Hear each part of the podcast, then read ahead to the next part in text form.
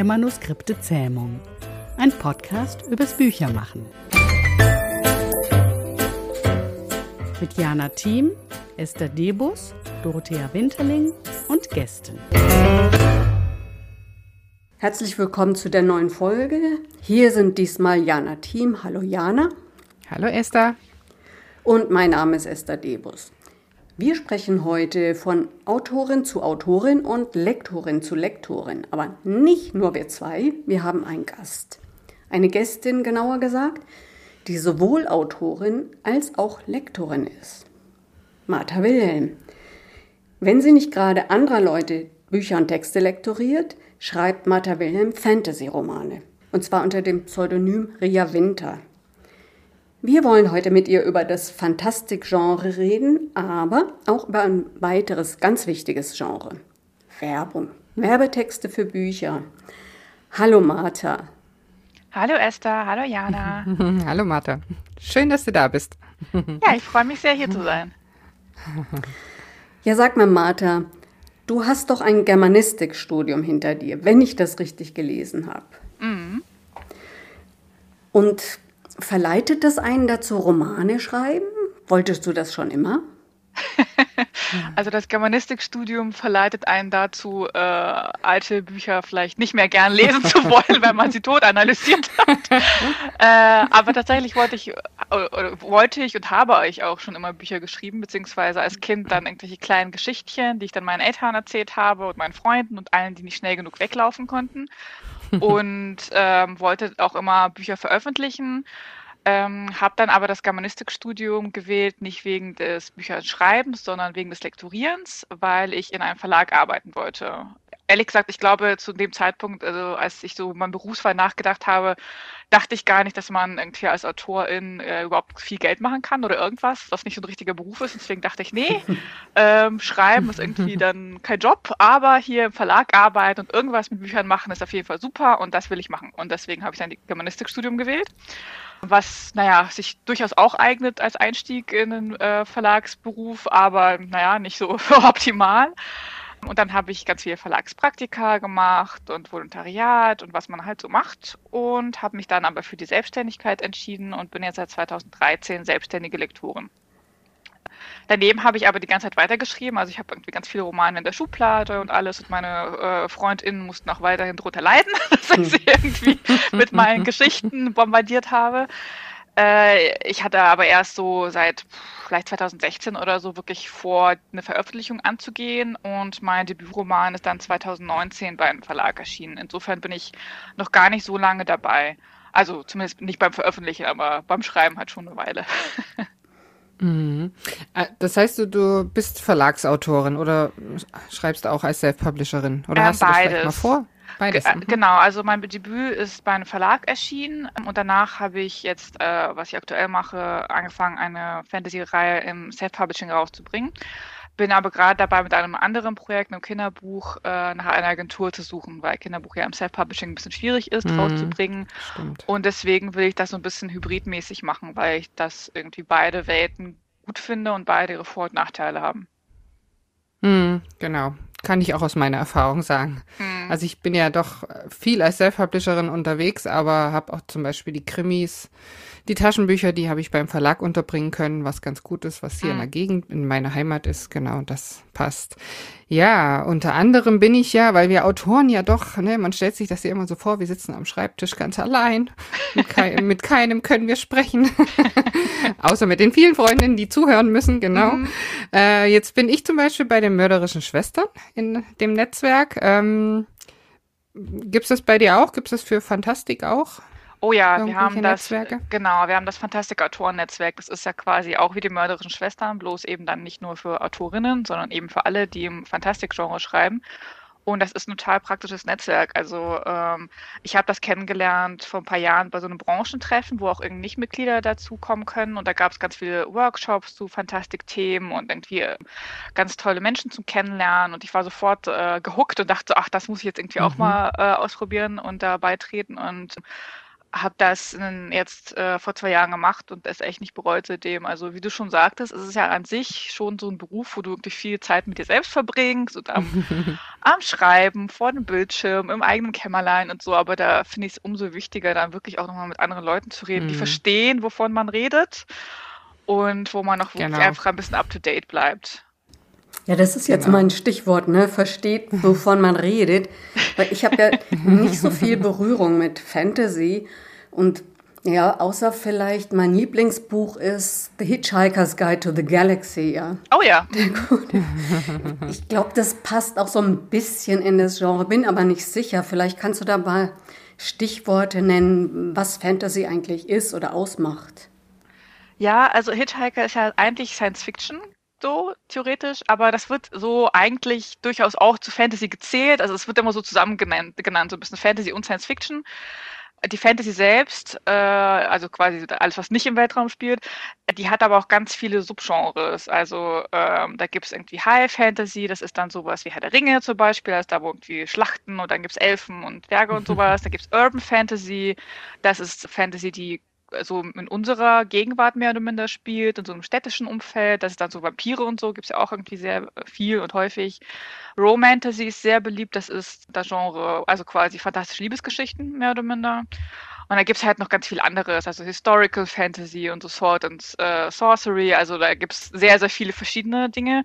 Und was die alle gemeinsam haben, ist im Endeffekt, dass es keine Grenzen gibt für die Fantasie. Das heißt, da ist äh, physikalische Regeln oder so äh, spielen, müssen keine Rolle spielen. Man kann selbst irgendwelche Regeln aufstellen, eigene Welten erfinden, irgendwelche Kreaturen erfinden, gesellschaftliche Dynamiken. Man kann auch äh, Elemente mischen, also zum Beispiel ein Krimi mit einem Vampir oder so. Also da gibt es halt einfach da kann man alles Mögliche machen im Endeffekt und äh, auch ganz schön spielen mit so was wäre wenn Ideen, ja, also mit mhm. was wäre wenn wir alle fliegen könnten oder es Einhörner gäbe oder was auch immer, ja, da gibt es halt irgendwie ähm, ganz viele Ansatzpunkte und ähm, deswegen finde ich das Genre auch so spannend, weil es wirklich irgendwie total die Kreativität herausfordert. Und ich äh, merke auch einfach in meinem Alltag immer wieder, dass ich irgendwie, keine Ahnung, spazieren gehe und dann sehe ich irgendwas Spannendes, denke so, hm, das könnte man irgendwie sagen, keine Ahnung, das könnte vielleicht Elfen sein oder äh, irgendwas. Und dann äh, spinnt sich das sofort und so entstehen halt ganz eigene Welten.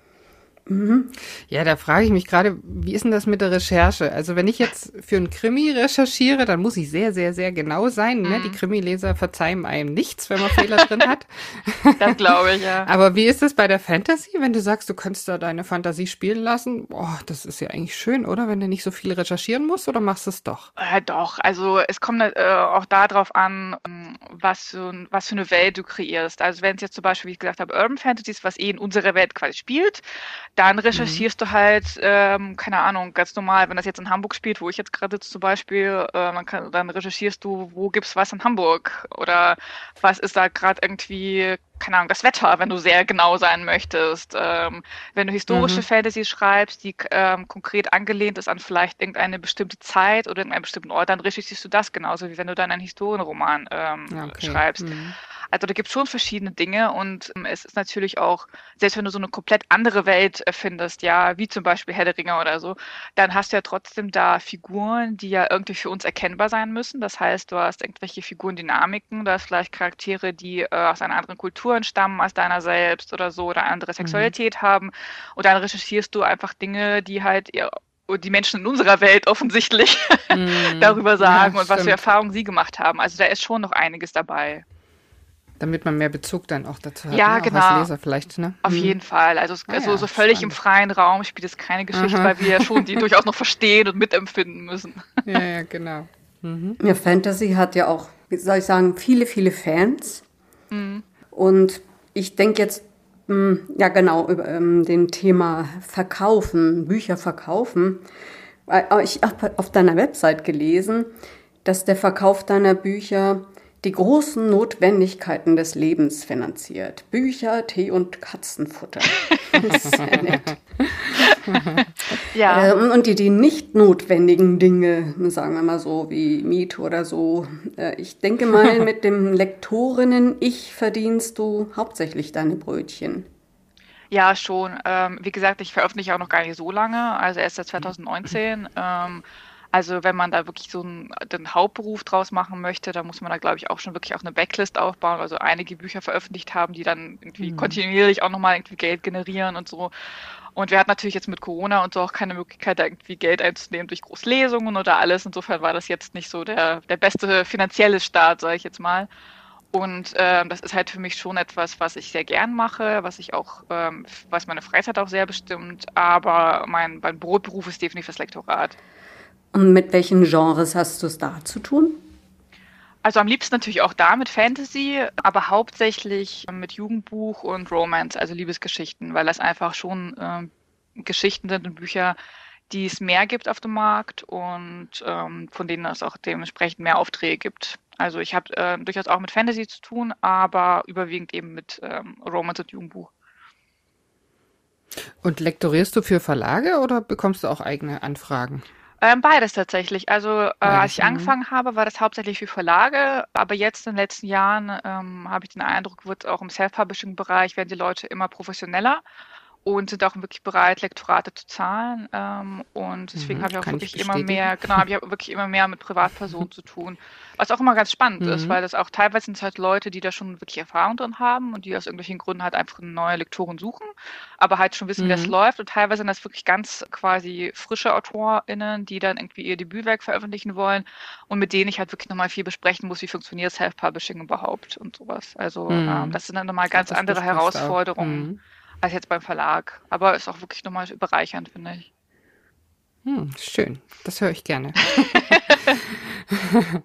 ja, jetzt würde mich ja mal interessieren, wenn du deine wenn du deine Bücher schreibst, ne? Lektorierst du die selbst oder gibst du das ab? Nee, kann ich gar nicht. Also ist, ich bin einfach nee, so ne? textblind irgendwann. Ähm, mhm, ich habe genau. auch ganz viele, also wenn ich meine Bücher schreibe, dann habe ich auch ganz viele so Bearbeitungsschleifen für mich selbst, also bevor es überhaupt irgendjemand liest, weil mhm. ich dann einfach äh, beim Schreiben viele Dinge für mich neu entdecke. Ich bin das niemand, der das irgendwie komplett durchplant von vorne bis hinten. Und mhm. dann ähm, brauche ich definitiv irgendjemand, der da von außen drauf kommt und guckt, ob das überhaupt irgendwie alles noch Sinn ergibt und ob das spannungsmäßig stimmt und, und so. Und deswegen ähm, habe ich jetzt eine feste Lektorin, also auch eine Freiberuflerin, mit der ich da jetzt mhm. bei meinen Büchern zusammenarbeite und die ist echt Gold wert. Also ich, äh, ich könnte das nicht ohne sie. Und es ist wirklich auch mhm. eine schöne Synergie, finde ich, weil ich von ihren Lektoraten auch was mitnehme für mich, für meine Lektoratsarbeit, weil es immer ganz spannend ist zu sehen, wie Ach, andere mhm. LektorInnen da dran gehen und was sie irgendwie anmerken, wie sie das anmerken. Und das finde ich wirklich bereichernd auch auf beiden Fronten. Juhu. Mhm. Jetzt, äh, ich mache mal den über den, den harten Cut ne, zu genau. dem Thema 2. weil wir wollten ja auch über Werbetexte sprechen. Mhm. Sagen wir mal speziell für Bücher. Wir hatten ein bisschen schon über Vermarktung gesprochen, aber speziell was Werbetexte betrifft, besonders im Self-Publishing, welche Arten gibt es denn da? Also im Endeffekt ist ja alles, was jetzt über das Buch selbst hinausgeht, an Texten, die man irgendwie irgendwo veröffentlicht, das ist, der soll ja Werbung machen. Also man könnte quasi sagen, alles ist Werbetext. Mhm. ähm, Im engeren Sinne, das, woran ja die meistens erst denken, ist wirklich die, der Klappentext beziehungsweise der Buchbeschreibungstext, also das, was hinten auf dem Buch draufsteht oder im Online-Shop, diese Beschreibung, das ist ja so das Wichtigste eigentlich, damit ähm, die Leute entscheiden, finden sie das interessant, wollen die das kaufen. Also das ist so das, das Ding quasi. Mhm. Es gibt aber zum Beispiel Pressemitteilungen, wenn man wirklich irgendwie ähm, als äh, Self-Publisher in, ähm, an irgendwie regionale Zeitungen oder sowas herantritt. Genau. Dann gibt es Newsletter, da sind ja auch Texte drin, mit die man irgendwie dann an seine Fans weitergibt. Und natürlich Social Media, äh, wo ja alles auch Werbung ist, auch wenn man es noch so nett verpackt. Und da sind ganz viele Texte im Endeffekt, die da anfallen. Wobei man sagen muss, VerlagsautorInnen, die müssen da natürlich wenig tun, weil äh, zum Beispiel Klappentext und Pressemitteilung, so, das macht ja der Verlag dann. Mhm. Für die ist dann wirklich Werbung quasi dann, also Social Media ist ja ganz viel jetzt auch für VerlagsautorInnen ähm, äh, quasi angesagt. Und ansonsten kümmert sich der Verlag um das meiste. Aber im Self-Publishing, da ist ja dann irgendwie man selbst für sich die ganze Pressemaschinerie und Marketingabteilung und alles. Und ähm, da ist wirklich viel, was man ähm, machen kann. Also ist ja immer ein Kann, ist kein Muss. Hm, und jetzt speziell für die Klappentexte, meinst du, da ist es unterschiedlich? Also gibt es da unterschiedliche Herangehensweisen, ob ich jetzt einen Klappentext für einen Krimi, für einen Liebesroman oder für Fantasy schreibe? Ähm, ich würde Oder? sagen, es gibt so ein paar grundsätzliche Sachen, die für alle, also für alles gel ähm, gelten. Aber jede Genre hat halt schon seine Eigenheiten. Und das ist auf jeden Fall das Wichtigste, was ich allen rate, ist, bevor sie selbst so einen Klappentext ähm, vornehmen, wirklich zu gucken, wie andere in dem Genre aussehen. Also wirklich einfach nochmal, keine Ahnung, bei Online-Shops oder in der Buchhandlung mal einfach mal stöbern und gucken, wenn es jetzt ein Liebesroman ist, wie sind ähm, äh, die Texte bei anderen Liebesromanen aufgebaut? Und was sind da so die, die äh, ungeschriebenen Regeln quasi? Ja, also zum Beispiel bei ja, bei einem Fantasy-Werk zum Beispiel ist es häufig so, dass die Welt nochmal extra beschrieben wird. Ist dann, dann fängt das zum Beispiel damit an, keine Ahnung, äh, zwei, drei Sätze dazu, wir, keine Ahnung, Reich so und so hat jetzt irgendwie zwei Monde und deswegen haben sie das, das und das Problem und deswegen ist das ganz dringend mhm. und dann kommt erst übrigens, jetzt kommt hier Figur bla bla bla und die muss es jetzt retten oder so. Ne? Also mhm. das ist halt mhm. nochmal so eine mhm. Einleitung quasi, die auch dann im Klappentext drinstehen muss, damit der potenzielle Käufer, die potenzielle Käuferin überhaupt versteht, was der Konflikt ist und was, in welcher Welt sich die Figur bewegt. Und das ist zum Beispiel in einem Liebesroman nicht wichtig, weil, also ich meine, wenn es jetzt irgendwie ein Liebesroman ist, der bei uns in der Gegenwart spielt, ähm, weil da kannst du direkt einsteigen mhm. mit, hier, Franziska hat ihren Job verloren und muss jetzt einmal quer durchs Land ziehen und da lernt sie den gut aussehenden Matthias kennen oder so. Also da ist halt, da, dann steigst du halt sofort dann mit den Figuren ein. Und das ist ja. äh, auch so ein ah, Unterschied, ja. mhm. äh, äh, je nachdem, was das Genre ist und je nachdem, was die Zielgruppe ist, ist eben der Fokus auf sofort auf der, auf der Hauptfigur und was da die Beziehungskonstellationen sind oder eben zuerst auf der Welt, auf dem Problem. Mhm. Das ist das, ich, ah, ja. das äh, mhm. bei, beim Jugendbuch zum Beispiel ist auch ganz wichtig, dass das Alter drin steht. Also da fangen äh, viele Jugendbücher mhm. noch an, die die 16-jährige bla bla ist dann jetzt irgendwie da und da und hat das Problem oder so. Damit ganz klar ist, mhm. was ist jetzt wirklich die Zielgruppe und wo, in welcher Lebenssituation befindet sie sich. Das ist ja auch ganz mhm. wichtig für BuchhändlerInnen zum Beispiel, wenn die eben so ein Buch bekommen mhm. und das mhm. irgendwie gucken müssen, wo sie es einordnen. Und wenn da drin steht, ah, die Protagonistin ist 16, dann stecken sie das halt im Regal für ab 14 oder so. Und ähm, das, ist, das sollte dann auch im Klappentext auftauchen. Alles klar. Ja, spannend. weißt du, was mich noch interessiert? Also ich finde das total spannend, deine, deine, ich habe jetzt mal auf deiner Website geguckt, natürlich, ne, und mich nach den Büchern. Also ich muss zugeben, ich bin keine Fantasy-Leserin, Leserin, aber der Feuervogel hat mir irgendwie gefallen. Und das, du schreibst ja auch, dass das so an russische Fabelwesen sich anlehnt. Mhm. Und der, der ist ja auch ein russisches Fabelwesen, ne? Also genau. ich meine, ich kenne jetzt so die klassischen, die Hexe Baba Yaga oder Ajonuschka und Ivanuschka mhm. oder so. Das habe ich auch immer geguckt. Genau, aber äh, gibt es da einen besonderen Bezug für dich dazu? Ja, also ich bin in Russland geboren und ähm, war, bin dann mit neun Jahren erst mit meinen Eltern nach Deutschland gekommen. Das heißt, ich habe mhm. dann wirklich auch diese Märchen mhm. als Kind dann ganz häufig gehört mhm. und kenne sie dann dementsprechend auch und fand die auch immer spannend. Ich hatte mir aber lange Zeit ähm, äh, das heißt nicht getraut, aber ich dachte halt, das will jetzt irgendwie hier in Deutschland vielleicht niemand lesen. Aber in den letzten Jahren ist halt wirklich auch ähm, vom englischsprachigen Raum und auch hier in Deutschland immer mehr vermehrt schon das Interesse hochgekommen, eben auch an Erzählungen und Gestalten aus anderen Kulturen, ähm, auch aus mhm. anderen Märchen und so. Und deswegen habe ich gedacht, Mensch, das ist doch jetzt meine Chance, ähm, da einfach genau. nochmal irgendwie auf die Kultur auch zurückzugreifen, aus der ich komme. Also ja. das ist halt, das war für mich beim Schreiben total schön, auch einfach klar die Märchenwesen, aber auch einfach so ganz normal so, so russische Kultursachen da einzubauen, wie das Essen oder so und äh, die mhm. Namen und alles. Und das finde ich beim Schreiben. Da kannst du dich auch schön. noch dran erinnern. Ja, auf jeden Fall. Also, so war. Mhm. Ja, ja, genau. Und das finde ich wirklich schön. Und da zum Beispiel, was die Recherche angeht, da kann ich halt einfach auch auf Russisch recherchieren. Das ist, macht sehr, etwas einfacher. ah, ja, ja. Ja, also weil da, da, das Setting ist halt so ein bisschen äh, angelehnt russische Mittelalter so ungefähr. Und mhm. das heißt, wenn ich dann recherchiere, was die für Kleidung da getragen haben, ähm, dann finde mhm. ich auf mhm. Deutsch da nicht so viel oder nicht so detailliert. Aber mhm. wenn ich direkt auf Russisch ähm, recherchieren kann, dann spuckt mir das Internet natürlich sehr viel mehr Informationen aus. Mhm. Und das ist dann äh, für mich dann auch ein sehr schön und hilfreich. ja, das ist natürlich toll, das stimmt. Ja.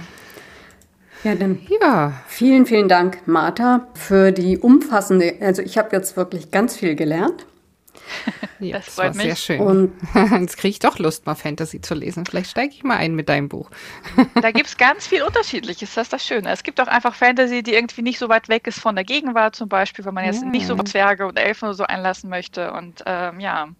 Und Science Fiction ist auch super. Mhm. Ja. ja.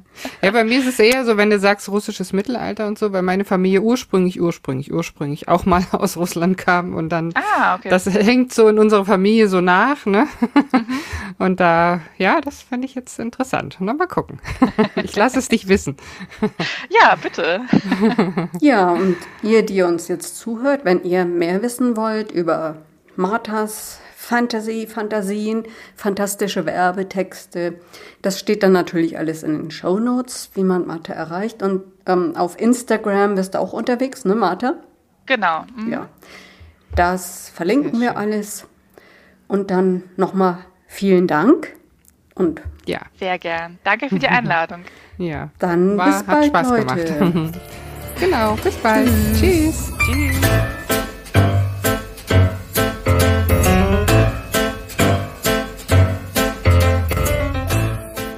Der Manuskripte Zähmung. Ein Podcast für Autorinnen, Lektoren, Büchermenschen und solche, die es werden wollen.